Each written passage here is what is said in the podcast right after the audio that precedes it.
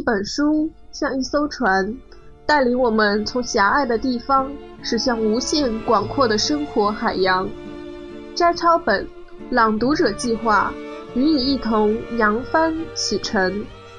洛丽塔，弗拉基米尔·纳博科夫，朗读者 S.P. R.Q。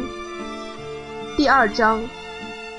我一九一零年出生在巴黎，父亲是一个文雅随和的人，身上混杂了几种种族基因。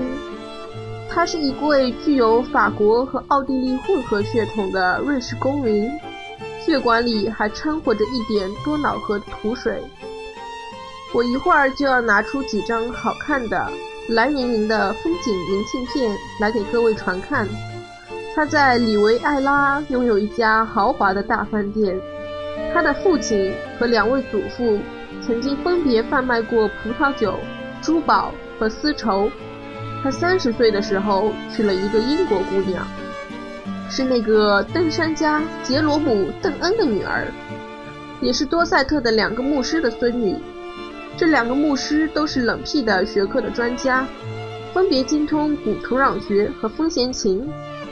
我三岁那年，我的那位很上相的母亲，在一桩反常的意外事件中，在野餐会上遭到电击，去世了。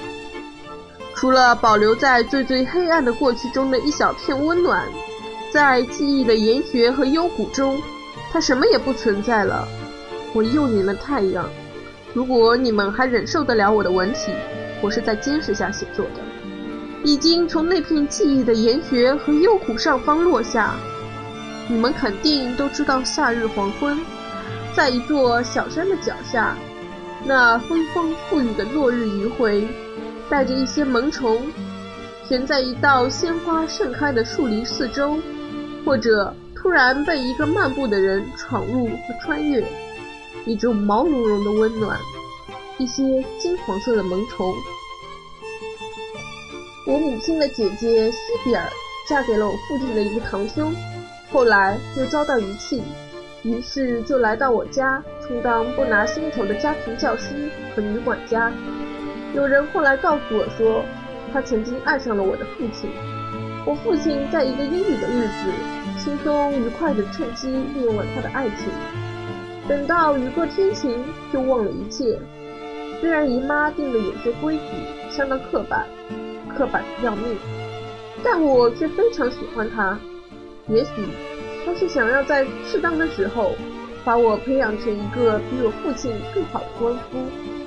西比尔姨妈睁着一双带粉红色眼眶的天蓝色眼睛，面色蜡黄。她会写诗，女性的富有诗意。她说她知道，在我十六岁生日后不久，她就会死。结果竟应验了。她丈夫是一个出色的香水旅行推销员，大部分时间都在美国度过，最终在那儿开办了一家公司，还购置了点房地产。我在一个有着图画书、干净的沙滩、橘树、友好的狗、海景和笑嘻嘻的人脸的欢快天地中长大，成了一个幸福健康的孩子。在我周围。华丽的米兰纳大饭店像一个私人宇宙那样旋转，像外边闪闪发光的那个较大的蓝色宇宙中的一个用石灰水刷白了的宇宙。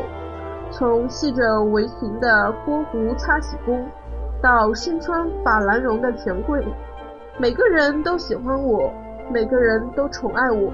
上了年纪的美国妇女。像比萨斜塔似的倚在拐杖上，侧身望着我，付不出我父亲账的那些破了产的俄罗斯公主给我买昂贵的糖果，而他 Metropolitan Papa 则带我出去划船、骑车，教我游泳、跳水和划水，给我念《堂吉诃德》和《悲惨世界》。我对他既崇拜又尊敬。每逢偷听到仆人们议论他的各个女朋友，我就为他感到高兴。那些美丽和蔼的人儿对我十分宠爱，还有我深可感叹的失去母亲而温柔地加以安慰，流着可贵的眼泪。我在离家几英里外的一所英国走读学校上学，在学校里，我打网拍式壁球和手球，学习成绩优良，跟同学和老师相处的都很好。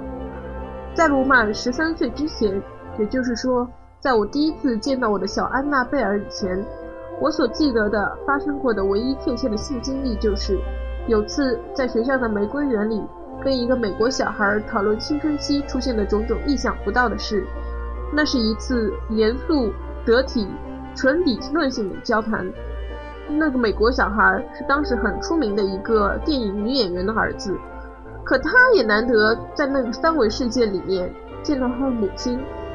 而在看了皮熊那部装帧豪华的人体之美中的某些图片，洁白光滑的肌肤和暗影。无限柔和的分界后，我的有机体也产生了一些有趣的反应。那部书是我从旅馆图书室里一大堆山似的云纹纸装帧的绘图艺术下偷出来的。后来，我父亲以他那种轻松愉快的方式，把他认为我需要了解的性知识都告诉了我。那是一九二三年秋天，刚好在他把我送到里昂一所公立中学去以前。我们原定要在那儿度过三个冬天，但是，哎，那年夏天，他却跟德阿尔夫人和他的女儿到意大利去旅行了。于是我找不到哪个人可以诉苦，也找不到哪个人好去请教。